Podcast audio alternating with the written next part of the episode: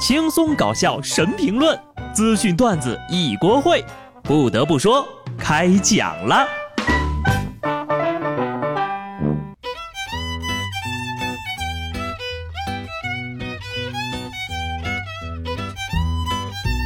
Hello，听众朋友们，大家好，这里是有趣的。不得不说，我是机智的小布。温馨提示啊，要分手的，现在吵架也已经来不及了。如果是过年期间才谈的恋爱呢？不要以为这段时间你遇到的是真爱，有些人天天找你聊天，可能只是因为太无聊了。单身的朋友们想一想，很多情侣在这个二月十四不能一块过情人节，是不是为他们感到难过呀？还好啊，我已经结婚了。不过我相信啊，即便相爱的人本身可能没有办法相聚，但心肯定是连在一起的。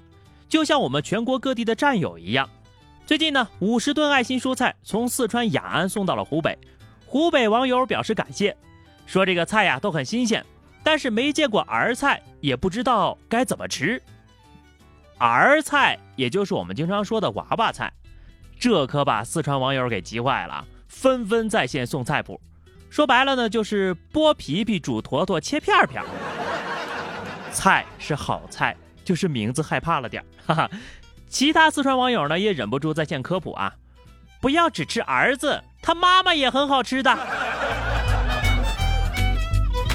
实不相瞒，不止湖北人懵了，非四川地区的人呢，可能都不知道这个菜该怎么断句儿。吃儿菜，我寻思吃倒也不必强行儿化吧。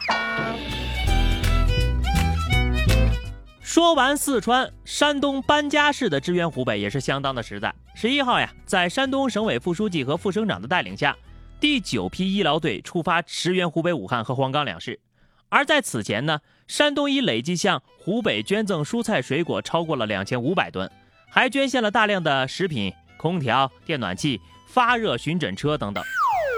如此掏心掏肺的硬核支援，获得了美称。山东特色搬家式支援，而由山东、湖南两省四支医疗队共五百四十九人的出征，也被网友称为炉火纯青，相当可靠。不仅医疗队去了，大家长也去了，是吧？你们需要医生，那哪够呀？等着，把整个大山东都给你整来。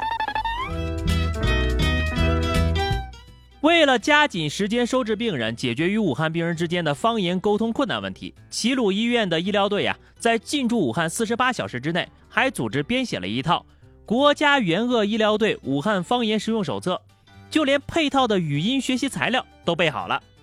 食物方面啊，还安排了德州扒鸡。许多武汉黄冈的朋友呀，隔空向山东的工作人员表示感谢，无以为报，唯有送上热干面和。黄冈密卷 不得不说呀，东西呢是有多少可以支援多少，但是这前前后后一千多个工作人员，到时候可一定要完完整整的全数还给山东啊！除了大人，还有小朋友也是非常懂事儿。前段时间呢，安徽宿州一位小朋友前往这个派出所呢，为民警送零食。进来扔下零食，转身就跑，前后一共来了三趟。后来派出所的民警呀，联系到了这位小朋友的家长，为小朋友准备了一个惊喜，当面表扬，并且颁发了荣誉证书。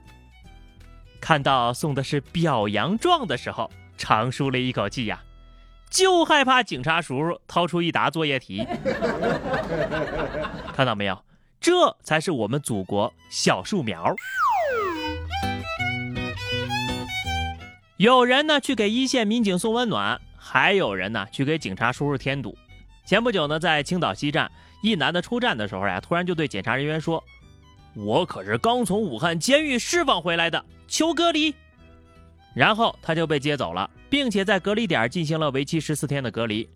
可是直到二月十号隔离期结束，这人也没有任何发病的症状，并且呢对自己的行迹是闪烁其词，最后承认自己撒了谎。说想到回家也是一个人过，就想借着隔离啊蹭吃蹭住，啊这个人的行为呢涉嫌虚构事实扰乱公共秩序，依法裁决给予了行政拘留七天。想到自己回家也是一个人过，然后就想被隔离，这是什么逻辑呀？说的好像隔离了你就不是一个人过似的。结果又蹭了七天，还不用给伙食费，你这算盘打的可真细呀！哎，你说那些拒不配合隔离的人，其实可以和上面这个哥们儿交流一下，也许说得通。上海警方呀，发现一个湖北返程的女子，为了避免被观察隔离呢，藏在轿车的后备箱里，企图返回上海工作。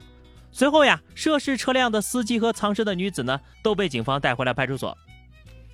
姑娘啊，你祖上是哪个品种的间谍呀？血统这么刚的吗？本来没啥事儿吧，这一藏，没事儿也变有事儿了。我看这姑娘呢，也挺喜欢后备箱的。建议啊，就让她在后备箱里隔离十四天吧。有些人死皮不要脸，不是我说你们，专家说啥就买啥。专家让你别出门，你们咋就跟聋了似的，还天天往外跑呢？让我看看谁还往外跑。二月八号，常州警方查处了一家违规营业的棋牌室，十一个人被民警传唤至派出所。众人认错悔过之后呀，提出当志愿者将功补过。二月九号，他们被分到了社区的防疫管理卡口，协助核查身份、测量体温，持续三天。警方表示，要是表现良好呢，就会从轻处罚。哎，这个主意不赖啊！你说都这会儿了，还聚众打牌的，说明这些人呢根本就不害怕。当志愿者正好合适。还希望呢，各位好好表现啊！表现的好呢，中午的盒饭有肉啊；表现的不好呢，中午饭取消。让不怕死的去当志愿者，简直是太优秀了。相比之下呀，传销分子要惜命的多。二月十号，武汉一个小区有一对男女啊，向社区工作人员自首，他们说是小区的租户，从去年十一月份被老乡以投资赚大钱为由骗来武汉，大年三十以来呀。食宿健康都没有人管了，现在东西也吃完了呀，只有向社区求助了。有关部门果断行动啊，现场查获了涉嫌传销培训笔记的资料若干份，对屋内居住的六人信息予以核对采集，并且进行了训诫。哦吼，疫情居然也能歪打正着哈，逼出一个弹尽粮绝的传销团伙，这个感觉呀，就好像主人家里断粮了，老鼠不得已向猫求救。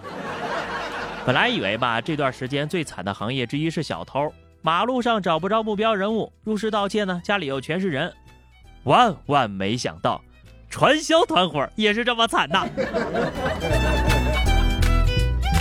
坏人呢，我们就不管那么多了啊。其实有时候好人也比较惨，为了生活呀，很多人呢不得不踏上了反攻的路。最近的一个四川小伙就说了，公司之前通知的是二月三号上班，他一月三十一号出发了。开车一千八百公里到杭州，但是高速下不去啊。可能是因为一月十八号晚上呀，他曾经在武汉待过一个晚上，然后就被这个工作人员劝返了，只能开回四川。在高速上待了四天，服务区的商店关门了，缩在车里也不敢开空调呀，开车开的是头晕脑胀的。虽然理解现在的情况呀，但是也希望呢能够多关心一下还在高速公路上的人。看到没有，又是一个人在囧途，太扎心了。所以各位呢，好好珍惜你现在在家的时间吧。